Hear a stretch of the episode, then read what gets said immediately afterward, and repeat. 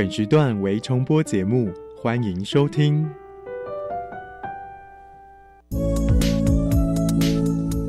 各位旅客您好，本班机即将前往幸福科技岛，祝您旅途愉快。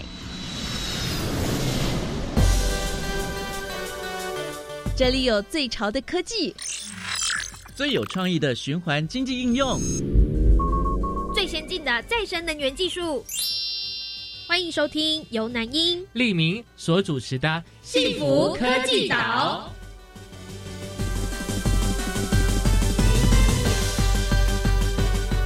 欢迎收听《幸福科技岛》，大家好，我是利明，我是南英。我们夏天很常去海边玩啊，有的人去游泳、去冲浪。可是有没有发现呢？其实这个波浪也可以发电，海洋啊也是一个再生能源的发电的一个好资源哦。没错，那今天呢就是要为大家特别介绍的主题呢，就是有关于海洋能源的发电。那在大单元的部分呢，特别邀请到的是国立台湾海洋大学的系统工程暨造船学系的副教授关百成博士呢，来为我们介绍到底什么是海洋能的发电哦。在小单元的部分啊，我们很高兴能够邀请到的是富联海能源科技庄敏杰经理，经理会跟我们介绍他们的发电机如何在海洋能发电上面呢做一个系统的整合与规划的。没错，那更多精彩内容呢，就赶快进入到我们的大单元跳岛旅游去。Let's go！嘿，拿起你的地图，快跟我们一起 Let's go 跳岛旅游去。这次要来到的目的地是原来再生岛。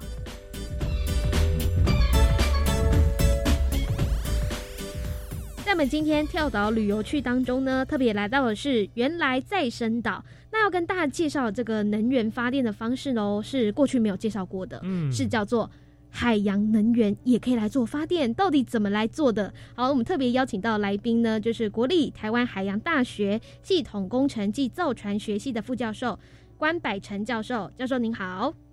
呃，主持人好，各位听众好。呃，教授，我们知道说，哎，台湾其实四面环海哦，那海洋也能够发电哦。那什么是海洋能源发电呢？这个先跟大家解释一下，其实海洋呢是台地球啊上面最大的太阳能的储存装置啊。那你们看到的，比如说最近比较夯的风力发电这些能源，嗯实际上都是从海洋储存能源来的。那哦，呃，广义的海洋能源呢，实际上讲的简单一点，就是利用海上或者海里面的各种，比如说它的物理啊或者化学的特性啊，去产生电力。嗯嗯，嗯那再讲简单一点，就是任何海里面可以动的东西，哦，只要我们在影响环境的最低限度下能够产生能量，这个就可以拿来当海洋能源发电。嗯嗯，哇，我们真的好感谢海洋带给我们很多的资源哦。你看，就是呃，海洋上面就是可以提供这个离岸风电，那海洋下面呢，这些所有会动的都可以带来这些发电吗？嗯，对。嗯，是嗯，那所以呢，也想请教授再深入介绍一下，那究竟像这个利用海洋能源来做发电的形式大概有哪些啊？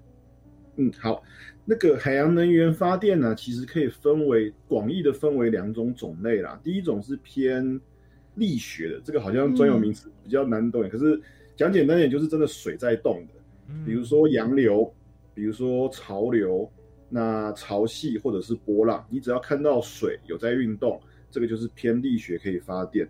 那还有一些是比较利用海洋的特性，比如说我们的海水呢，在比较深的地方温度会比较低，那浅的地方因为受日照温度会比较高，我们就可以用利用这个温度的差别来发电。那还有一个是海洋里面有盐嘛，嗯那我们就可以用海水跟淡水的盐差，这个也可以拿来发电。所以海洋能源发电的形式其实还蛮多种的。嗯嗯嗯，对，哇，听起来其实那么多种，那我们要怎么知道说这个地方是适合哪一种的发电的方式呢？哦，哇，你这个问题就真的很好玩的。嗯，那举个例子来说好了啦，大家应该有听过海洋深层水这个东西吧？是有对，那海洋深层水其实就是在花莲那边，因为我们东海岸的那个海床比较陡嘛，嗯，我可以在很短的距离就拿到很深的海水。那你想想看，我在很深的地方拿到的水，是不是温度就比较低？那我们在这边因为地形的关系，我可以评估说，哦，它可能是一个呃温差发电很适合的地方。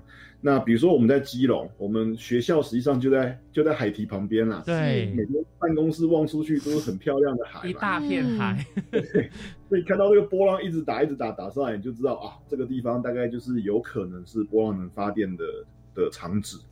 对，哦那比较专业一点的话，其实就要仰赖呃，比如说呃，海巡署那边会有海况资料啊，气象局有海况资料，那长期监控海况资料就可以给我们比较多的讯息，说哪一个地方比较适合呃发展哪一种海洋能发电。了解。那因为我想到的是，台湾尤其又是一个海岛国家，所以基本上我们可能不止东部，诶，西部也有不同的发电特色，对不对？哎，对对对，实际上我们整个台湾的周边海域都有它可能发电的海洋能源发电的那个那个方式啊。那西边的海岸是比较缓的那个海那个海床嘛，是，实际上那边的波浪也蛮适合拿来开发成波浪发电的。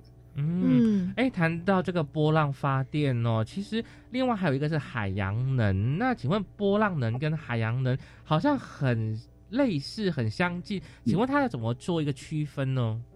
哦其实波浪能是海洋能的其中一种啊。大部分的海洋能源，就是我说的是偏力学那一块的，它实际上发电的方式跟我们用水力发电很像。嗯就是比如说水流过一个地方，我们就在那个地方放一个涡轮机，那水推动它就可以发电。那可是波浪能就很特别了，水呢会跟着波浪呢，其实它不会往前跑，水其实是在原地打转的，它会垂直的成一个圆形的形状动。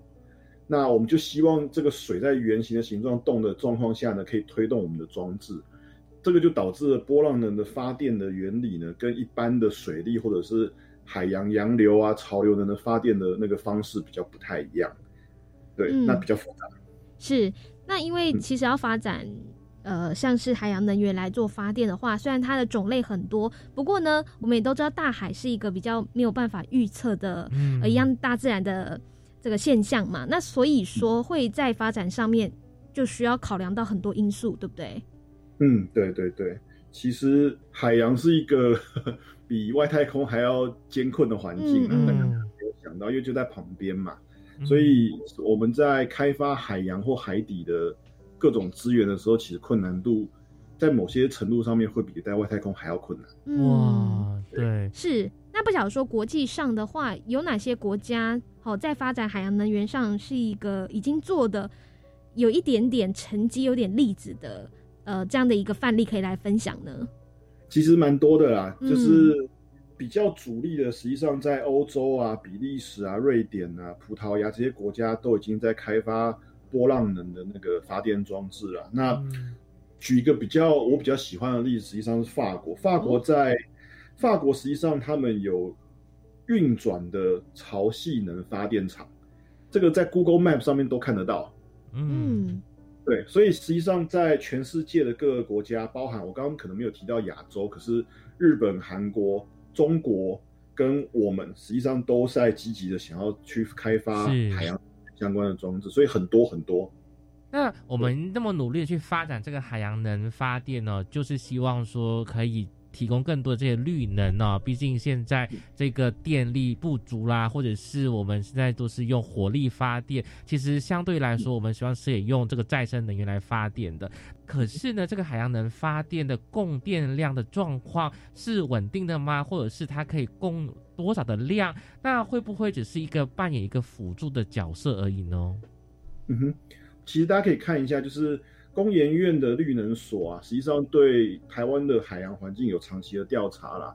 根据他们的资料啦，我们的温差能啊、波浪能啊、海流能啊，它的开发潜力哦，大概都在 Giga 瓦的那个等级。那大家可能对这个 Giga 瓦这个名词啊，觉得听起来很复杂，实际上这 Giga 就是十的九次方。嗯，那这边拿一个对照数据给大家看啊，你们可以去查那个台电的每天单日发电量啊，它实际上呃，我昨天去查好像是大概二十七吉瓦，所以实际上海洋能如果真的都开发出来的话，它有点它是可以当成一个还蛮大规模的能源的来源。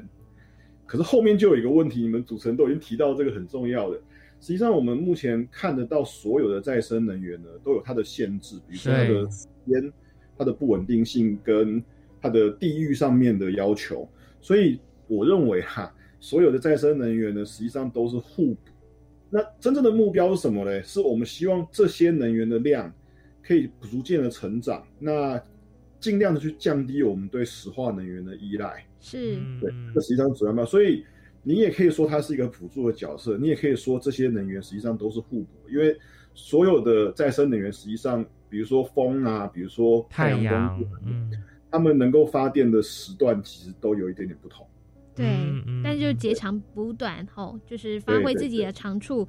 那有些比较在能源时期，譬如说太阳能没有办法在晚上发电，那晚上的时候是不是可以运用其他的再生能源，好持续来做这个发电动作？其实都是可以来做一个衡量的考量的。嗯嗯嗯，是，对对对。好，那就蛮好奇，因为教授您所任职的单位是国立台湾海洋大学的系统工程暨造船学系哦，系上也会发展这个海洋能源相关的教育吗？对我们实际上呃算是蛮努力在发展这一块的啦，因为毕竟我们是海洋大学嘛，嗯海洋实际上就是我们学校的有点像是我们的本职啊，嗯。所以跟海洋相关的各项技术我们都有开发。那呃海洋能源实际上就是非常非常重要的一块，对，所以我们实际上在学校有不少的中心都有海洋能源的相关的呃研究，哦，那也有在开发我们自己的机组。是嗯嗯那像这个造船学系的话，在当中可以扮演怎么样的角色呢？哦，呃，所有的装置啊，丢到海里面，我们都会讲到一个叫做耐海性跟它的存活度啦。哦，哦，这两项其实都需要靠造船系的人。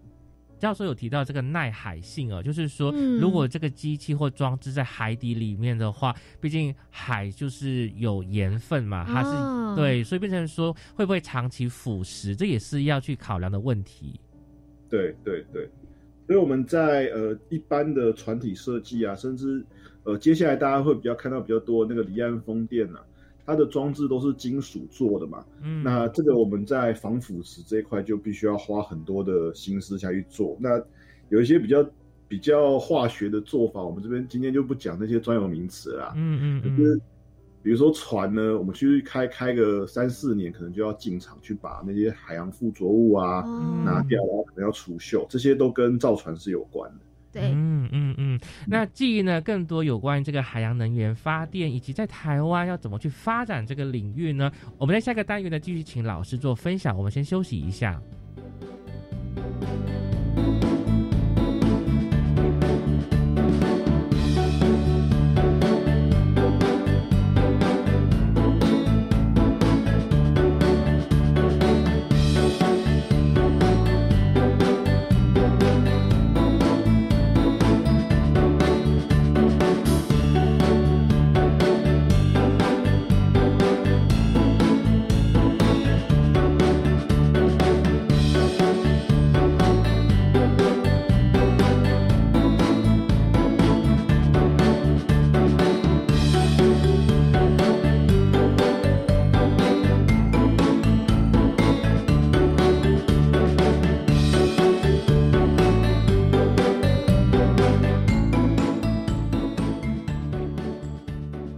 欢迎回来，幸福科技岛。大家好，我是李明大。家好，我是南英。在今天主题单元“原来在深岛”，我们很高兴能够邀请到的是来自国立台湾海洋大学系统工程暨造船学系教授关百成教授。老师你好。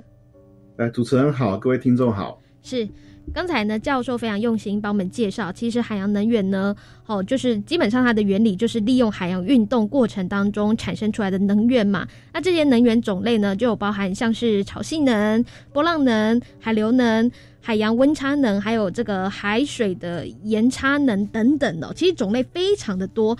那海洋能源发电的形式，好，既然有这么多种的话，不晓得说哪些种类可能是比较适合台湾来作为重点发展的这个项目呢？台湾的这个环境实际上很特别啦，我们我们都自己偷偷私底下来讲，我们事实上是很适合当成各种海洋能源的那个开发装置的，有点像是基地。那为什么会这样讲呢？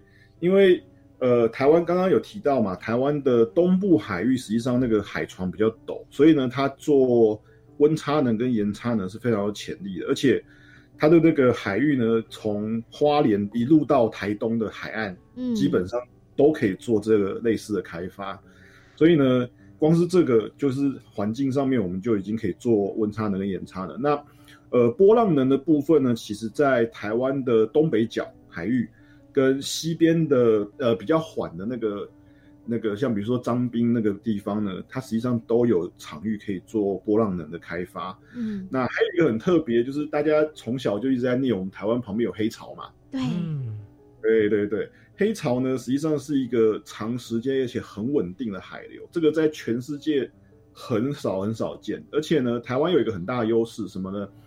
在黑潮的位置其实离台湾岛很近。是，所以我们开发起来的难度跟门槛会相对来说比较低，成本也会稍微比较低。嗯，那老师在提到，哎，听起来台湾是具有这个发展海洋能源发电这个优势哦。那目前的状况的发展又是什么呢？因为感觉上好像是不是都一直都是存在这个学术的研究发展这个阶段？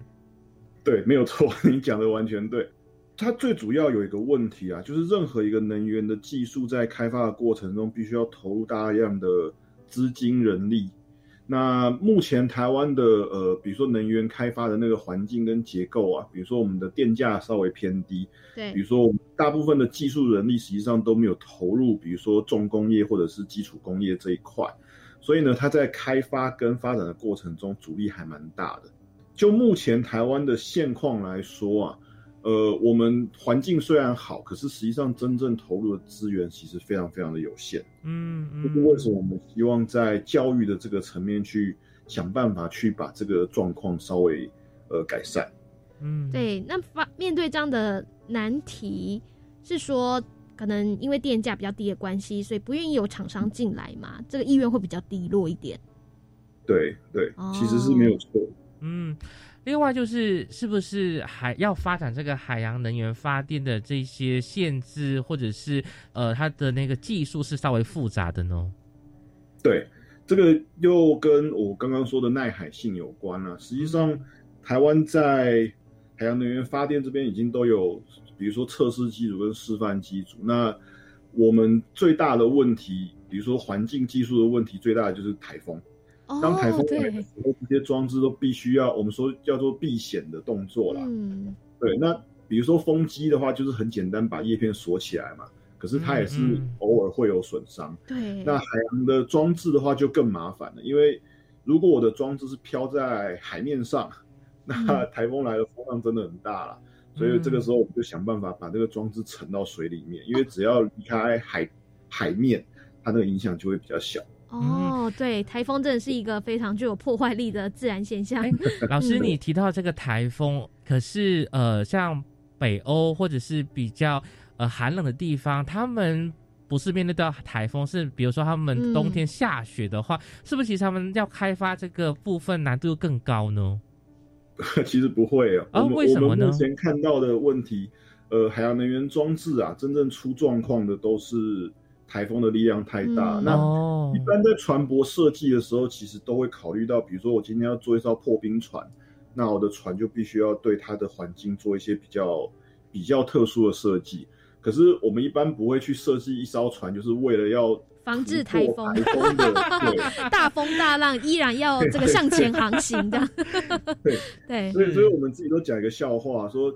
只要台湾的装置做得出来，它在全世界基本上都活得下去。哇，所以听起来台湾的这个地理位置不 不只是很适合发展这个海洋能源的发电，那其实呢，如果我们真的可以好好的来发展的话，我们这一套系统是可以通用全球，都是没有问题的。因为我们就是面对一个嗯，好像很适合的场域，但是呢，我们又有这个天然自然的灾害的影响哦。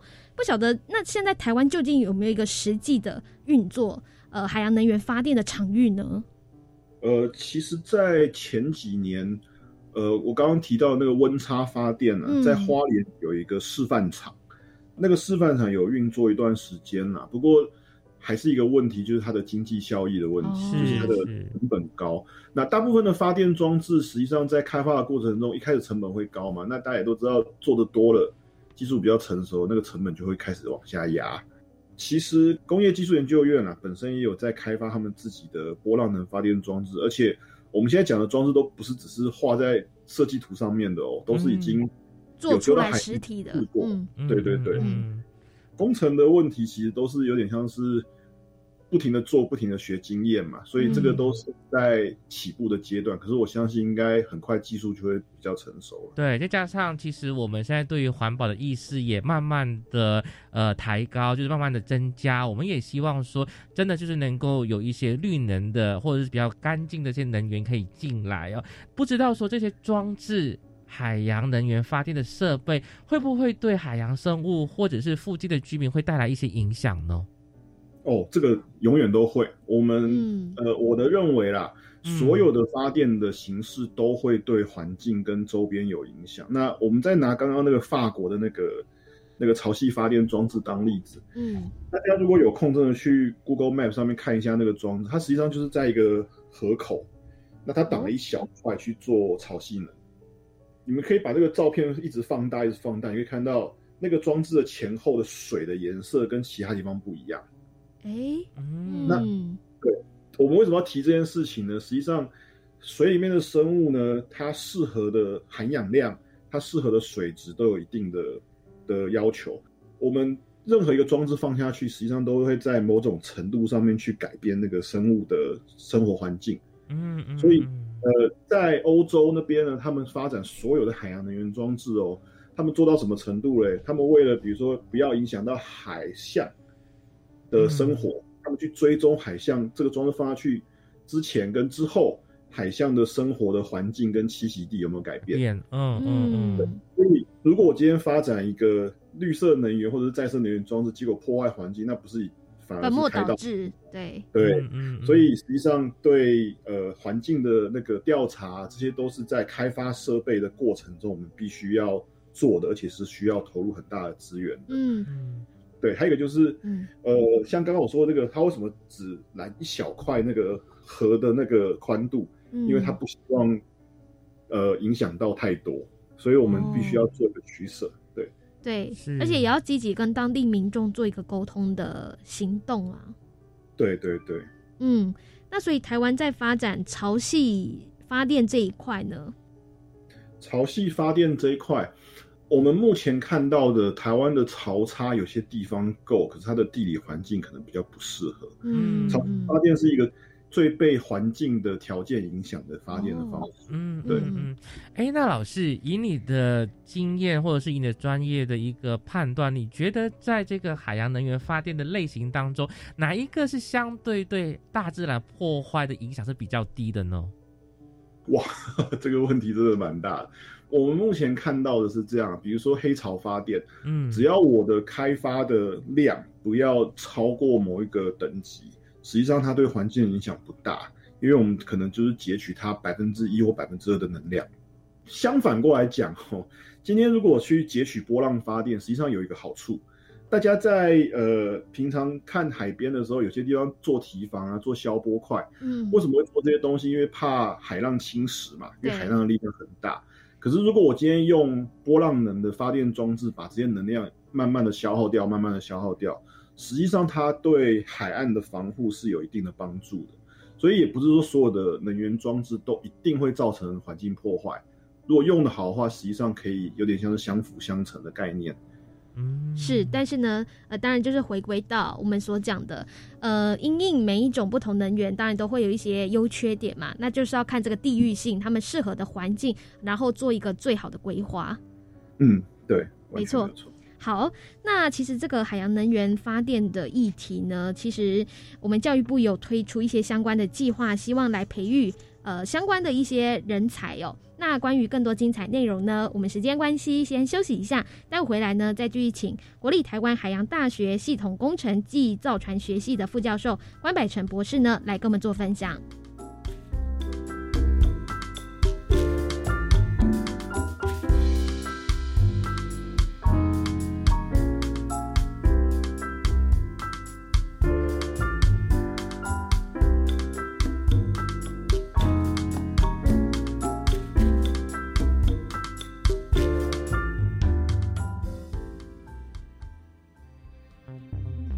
长苏贞昌表示，Omicron 传播力强，但百分之九十九点六都是轻症或无症状，而政府已经备足药品、快筛剂及各种需要的用品，快筛实名制也已经启动，呼吁民众不要囤货，有需要再买，并持续做好相关防疫措施，及早完成接种三剂疫苗，才能有效保护自己与家人。此外，苏奎也鼓励国人下载台湾社交距离 App，可以强化民众自主防疫。以上内容由行政院提供。亲爱的听众们，大家好，我是与美感教育共舞节目主持人陈碧涵。美是有感，是触动，是生活。透过美，我们可以感受到灵魂的苏醒，生命的富足。欢迎每周日下午两点三十分收听《与美感教育共舞》，我们一起来探索美，创造美，让身心灵都充满美。工商服务业的朋友，大家好！六月一号到七月三十一号，请支持一百一十年工业及服务业普查。普查员会佩戴普查员证，提供至受查单位函，您的资料绝对保密，请安心接受访问。五月十八号到六月底前，也欢迎自行上网填报哦。工商普查到底来，台湾经济亮起来。以上广告由行政院主计总处提供。Java Java, Amapolat, Dakun Kemasikatsidas, di Jakuravu, Gulele。大家好，我是来自台东的胡代明，这里是教育电台。那罗哇那咿呀那呀哦哎呀，那是你呀鲁玛的呀恩哦，朋友们就爱教育电台。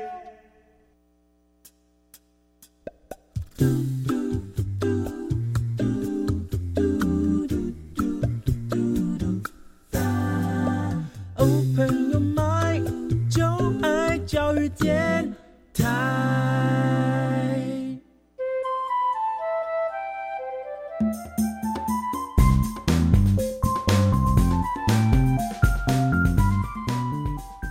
欢迎回来，幸福科技岛。大家好，我是李明。大家好，我是南英。好，在我们今天幸福科技岛的节目当中呢，要带领大家去的跳岛旅游去哦，来到的是原来再生岛。非常开心邀请到的来宾呢，是国立台湾海洋大学系统工程暨造船学系的副教授关百成博士。教授您好，主持人好，各位听众好。嗯，老师，我们就是在前面呢有提到说，哎，发展这个海洋能发电呢，哎，其实是从这个教育开始着手的话呢，是会带来更多的这一些效益的。那可以谈谈老师，目前你有参与过哪一些计划呢？海洋能源的计划嘛？我们海洋大学呢，实际上后海堤的后面呢，有一个海洋能源装置的测试场。哦，那我们建制这个测试场的理由呢，一部分是为了要服务业界开发啦，可是还有一大部分是为了要提供我们海洋大学的学生，就是第一手的那个能源的资讯。嗯，那这个测试场呢，实际上是在。我们的海那个海洋大学的那个海堤到基隆屿中间这块海域，那里面可以做波浪能，也可以做洋流能的测试。嗯，那我们也有老师在那边长期的去监控那边的海况，所以我们学校都有第一手的资料。嗯嗯，对，那这个是可以拿来做教育的。嗯，老师，这个测试场就是让学生可以有一个实做的经验，同时呢，也可以跟业界呢做这个技术的转移的一个交流吗？对我们还有包含搭配呃相关的实验室，比如说波浪能的实验室啊，那学生可以在那边开发自己想要的装置。不过要丢到海里面的话，可能要业界的帮忙，因为那个一个技术都很贵。哇，对，所以就是透过学校设立了这样的测试场呢，希望将产官学的能力呢，通通的整合在一起，那也为台湾在发展海洋能源教育上面哦，海洋能源科技上面呢，吼有一些贡献在。嗯，对，这是我们希望达到的那个成果。嗯，对。那另外呢，其实学校也有参与教育部的计划，像是呢节能呃洁净能源系统整合与应用人才的培育计划哦，哦会前往各地的中小学来进行海洋能源的呃这个课程模组的教学，或是在博物馆呢哦办理一些特展。那所以呢，像过去在参与这个计划当中，还有哪些内容？哦，你们怎么样来执行的？可以请教授分享一下吗？哦，这个真的感谢教育部啦。那教育部的这个计划其实范围很大，那主要是我们海洋大学这边负责海洋能源，它实际上包含了太阳能啊，嗯，风能都有。那对我们的海洋大学来说啊，其实会希望经由这个计划，让台湾的民众更了解海洋，因为台湾是一个海岛国家嘛。可是我们发现，一般的台湾民众对海的认知，实际上还没有像我们期待一个海海洋国家该有的水准。嗯，所以我们希望台湾的民众经由这个计划，不只是对能源而已啦，是希望大家能够学会跟海洋共生共存。那在能源开发上面，希望大家了解到海洋里面实际上是有很多的能源的来源，它的多样性非常的高。那它在台湾的发电选择上面，实际上是可以帮助的。那老师在参与这个计划，到中小学去跟学生们呢一起来互动，那他们的一些操作啦，或一些实验，有哪一些是让你觉得很惊艳，可以请老师来做分享的吗？我觉得台湾的小朋友现在想法越来越多样化，而且越来越活泼了。嗯，那我们去周边的国中小去跟他们访问、跟他们交谈的过程中，其实你会发现，台湾的小孩子的海洋的素养实际上有在提升，而且提升还蛮快的。那他们也对能源的议题很热衷，非常的热衷。所以，比如说我们把我们的自制的教具啊拿去给他们实做或者是做测试的时候，他们会有很多很多很好玩的想法，是我们这些书念太多的人实际上想不到的。对，就是小朋友有一些很天真的回馈，就是了。对对对，我举个例子好了啦，好比如说我们给他们一个小小的那个风机模型，那个风机就是风吹了会灯会亮，嗯，结果那边就有小朋友就把它拿去用水龙头冲，哦，然后我就说哇，这马上就想到水力发水电，流的，对对对对对，哇，好厉害啊！就是想到这个方法，对，很直接的方法，对。对对对，嗯嗯，那老师我也很好奇，因为刚才你有说，哎，我们是属于海岛型的国家，但是呢，好像人民对于海洋的这个素养或知识呢，没有达到一定的水准。不知道老师你心目中的这个水准跟目标又是什么呢？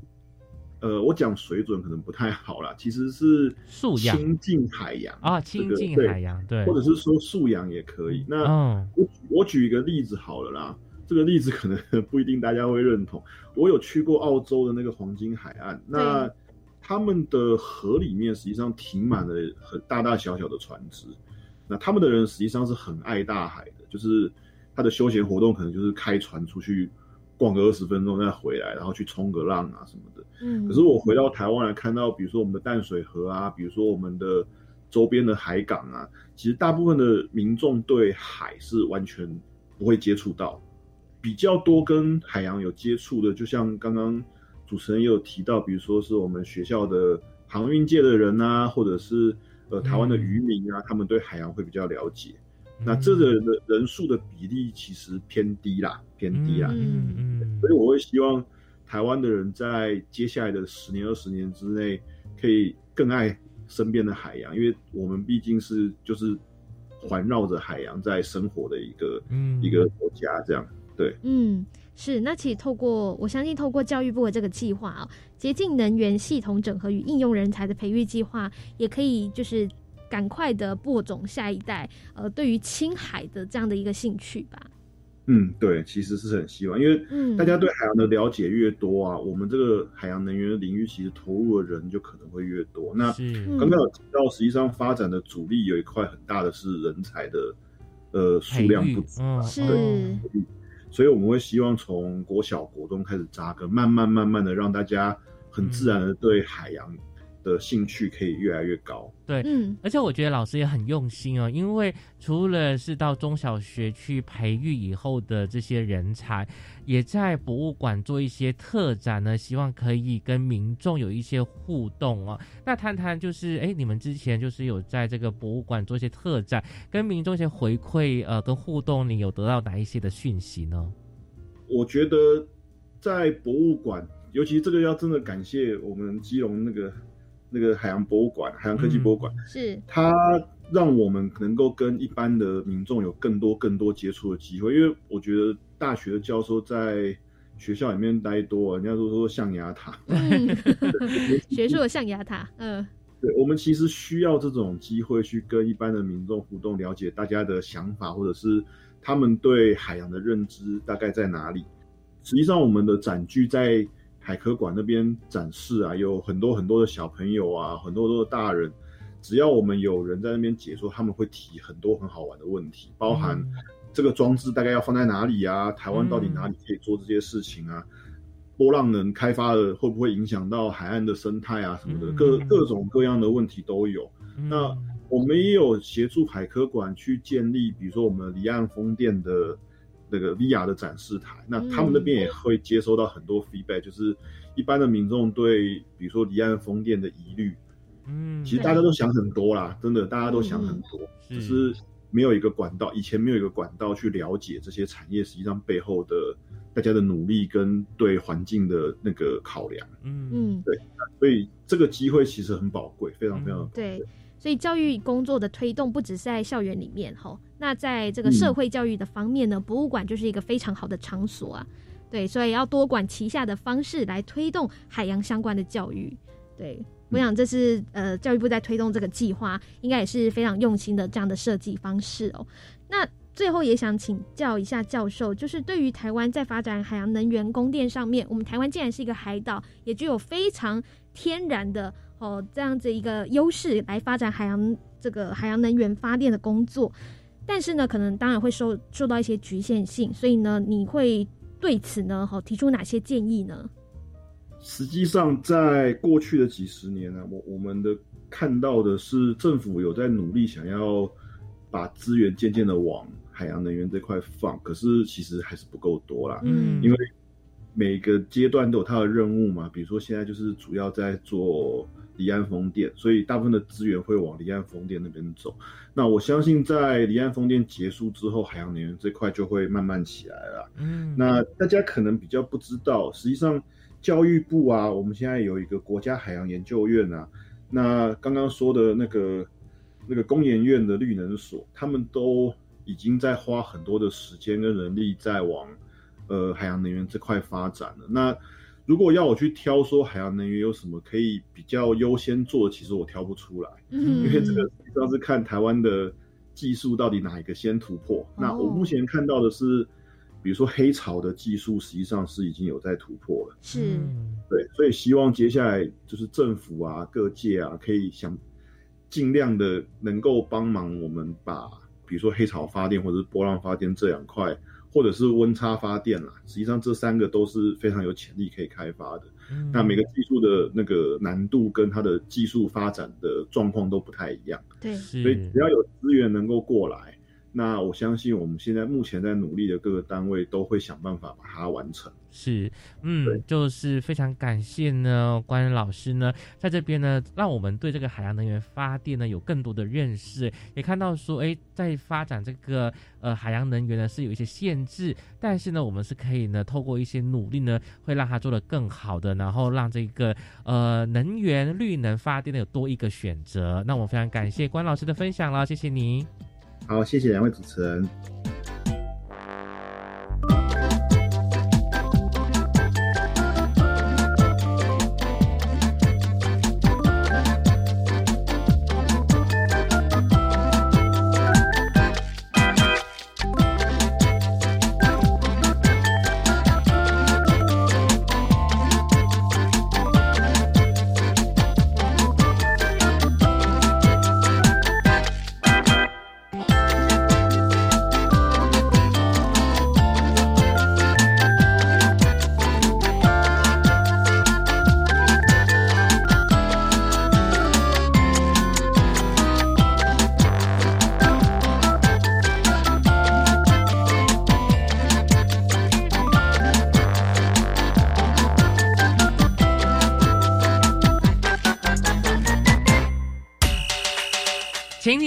这样做，我会跟你这样做。欢迎加入绿能示范岛。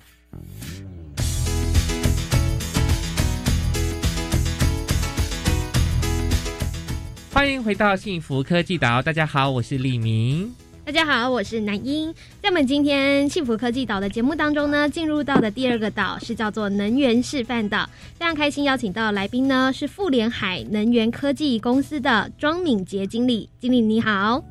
呃，两位主持人立明、南英，还有各位听众朋友，大家好，我是庄敏杰。经理你好啊，就是我们想要请你分享一下，呃，有关于什么是这个海洋能发电系统，这个概念是怎么来的呢？啊，是这样子，海洋能系统呢，它其实是呃发电系统呢，它其实是利用海洋的能源来进行发电。那我们知道海洋的呃，它可以运用的这个能量，其实它包括了呃好几种形式，有波浪能、洋流能、潮汐能、温差能啊这几种方式。嗯，那它最大的好处呢是这个海洋，我们知道它是。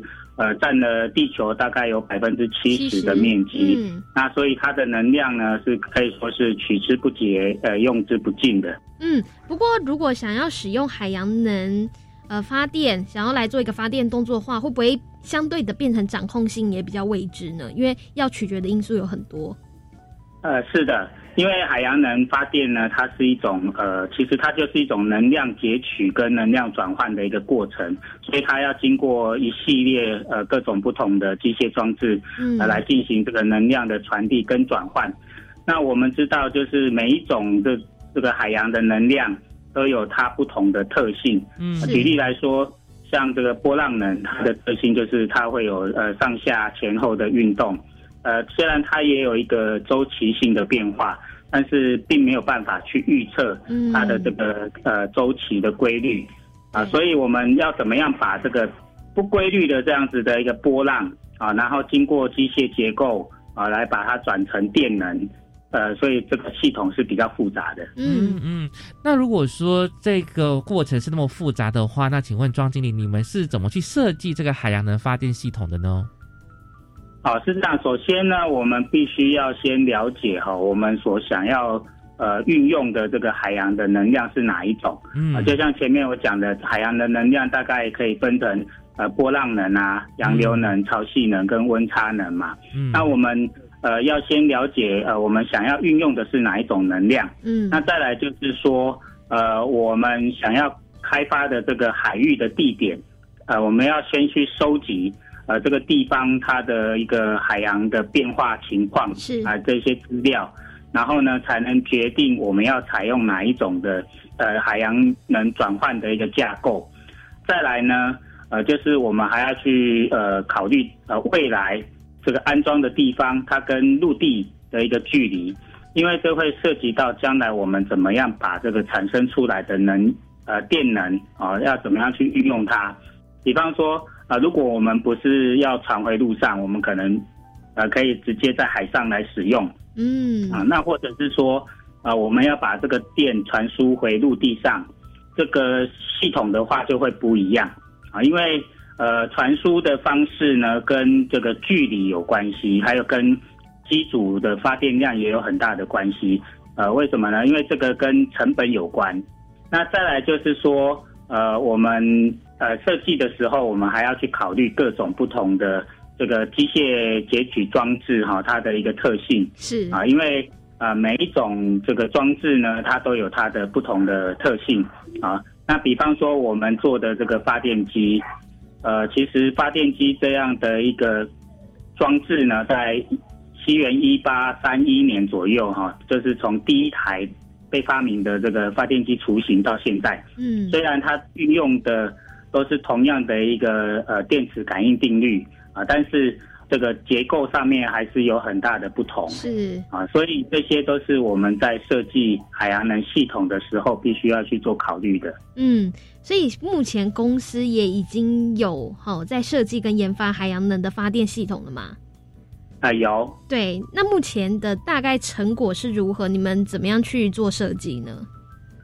呃，我们其实。呃，本身呢是做这个泳池发电机开始的。哦。啊，那呃，在这个发电机呢，其实我们呃自己已经研发了呃十多年，就是因为这这几年呢，台湾比较重视这个再生能源的发电嘛，那所以我们就呃想说，哎，这个发电机呢，能能不能把它用在这个海洋能上面？呃，但是呢，找了很多的这个呃资料哈，发现呃，其实海洋能目前呢，世界上还没有呃完全被大批量的商转。嗯，那台湾呢，发展这个海洋能系统呢，其实二三十年前就已经有人开始在做研发了。是，但是呢，我们也发现说说，其实大家对这个发电机呢，都并不是那么的了解。嗯，但是发电机呢，它却又是呃海洋能发电系统呃里面很重要的一个呃元件。那所以呢，我们在这找不到可以运用的呃客户的情况下呢，嗯我们就想说，哎，那我们自己也来呃开发这样的一个系统。嗯啊，所以我们呃目前呢就正在着手进行整套的发电系统的一个设计嗯跟制作。那预计在年底的时候呢，就会在就是实际在海上做测试。嗯，那不知道经理，你们这个泳池发电机在年底做这个海洋的测试，会是以海洋的哪一个类型呢？就像你刚才所讲的，就是有分成波浪的、潮汐的，还有温差的。还有洋流，啊对，这四大类。啊、是的，啊，我们首先呢，我们会先进行一个波浪能的呃系统测试。好，那研发的过程一定也是就是花费很久的时间，对不对？呃，对，要开发这个海洋能系统，并不是呃很容易的一件事情，因为要考虑的因素很多。呃，其实我们可以从呃这个海洋能的它呃发电系统的一个架构来呃稍微简单的说明哈。嗯呃，海洋能发电的系统呢，其实它大概可以包括了几个部分哈。第一个就是呃海洋的能量哈，就像前面讲的波浪能、洋流能、潮汐能跟温差能。那再来呢，我们要怎么把这个海洋的能量呢，能够转成电能呢？就首先呢，它必须要先经过一个转换装置啊，或者称是称作转换器啊。那它是把这个海洋的呃能源呢，先把它转成一个机械动力，也就是大家目前所看到呃各种不同形式的一个海洋能装置。嗯啊，那再来这个机械动力呢，要怎么能够被发电机所接受呢？中间呢还要经过一个动力截取装置啊，因为海洋能它虽然经过一个转换之后，啊，它会把比方说啊波浪能，它会先把它转成一个旋转的运动啊，但是这个旋转的运动的这个动力呢，啊能不能被发电机直接来使用啊？所以中间还需要经过一个动力截取装置。啊，那通常呢，我们会利用液压系统啊、齿轮增速机啊，呃，或者是汽涡轮机，还有水轮机啊等等各种不同的形式。啊，再来呢，啊，还需要这个发电机啊。那像我们公司呢，呃，所使用的是泳池发电机。嗯，那这个是把前面的这个机械动力，利用这个机械动力呢，让发电机产生磁场，然后磁场在它会再产生一个电能的输出。嗯，那最后呢，呃，还需要一个电能转换系统，因为我们发电机所产生的这个电能输出呢，它并没有办法直接跟我们的电网做连接，嗯。所以呢，它必须要还要再经过一个转换系统，然后把它转成电网可以呃，或者是呃我们要使呃使用的这个负载所需要的电能的形式啊、就包括了它的呃电压啊，比方说是直流电或者是交流电，然后还有它的电流频率啊等等，要能够互相吻合的时候才能做连接。嗯，哇，那请问经理啊，你们呃会选择波浪有什么特别的原因吗？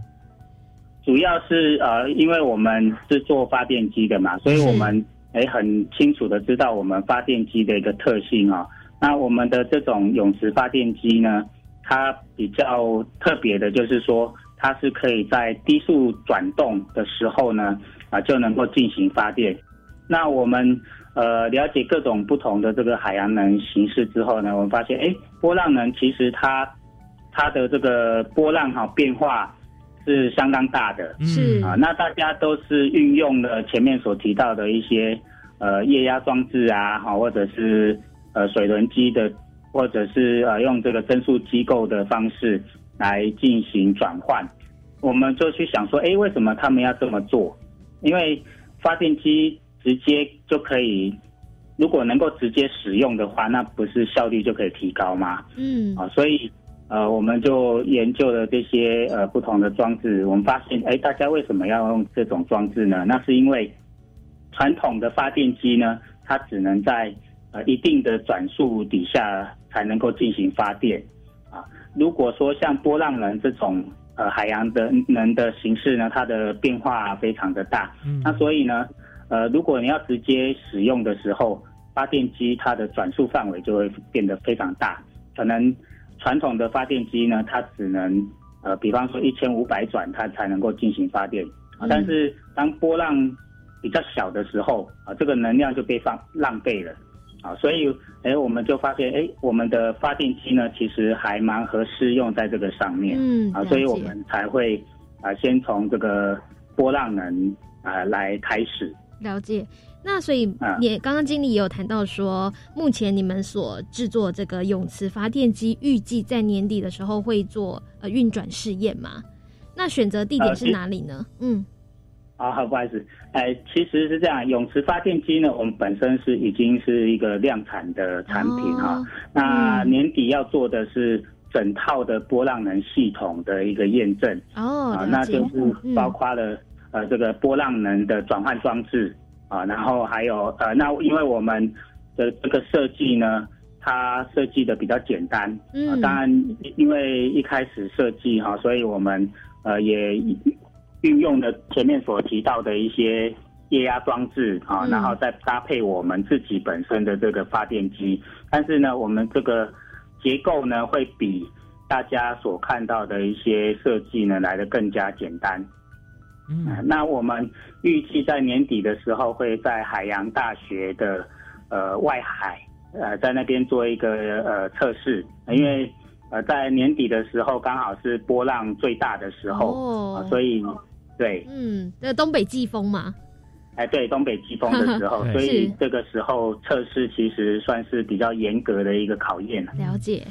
那我们就非常期待哦，这个年底的测试呢能够顺利的成功，也能够为这个再生能源呢做一个很好的一个贡献哦。那就非常感谢经理的分享了，谢谢经理。好，谢谢立明、南英还有各位听众朋友，谢谢大家。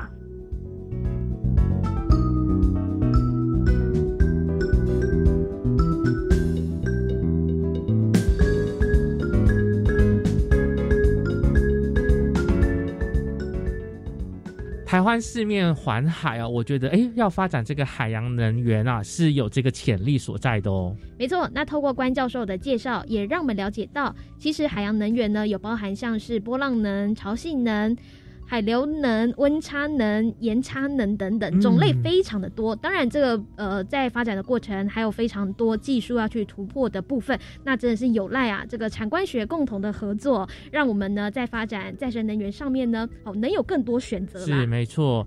那时间也差不多了，那记得呢，每周日十一点零五分准时收听我们的幸福科技岛再见。下来见，拜拜。